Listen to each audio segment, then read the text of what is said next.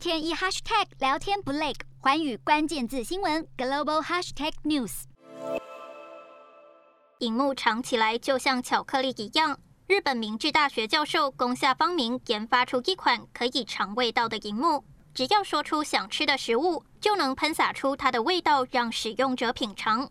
宫下方明提到，新冠疫情严重时，人们减少外出活动，更没有办法与远方的亲朋好友聚餐、分享美食，因此催生了他研发可尝味道荧幕的念头。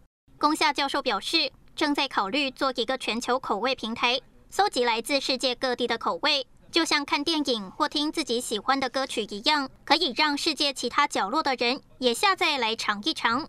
可尝味道的荧幕发布后，将摸索与企业的合作方式，目标是在二零三零年前后实现实用化，有望广泛运用在广告投放等商业领域。日韩焦点全面掌握。东亚局势全球关注，我是主播刘以晴。全新节目《寰宇看东亚》，锁定每周四晚间九点，寰宇新闻 MOD 五零一中加八五开破二二二，以及晚间十点，寰宇新闻 YouTube 频道播出。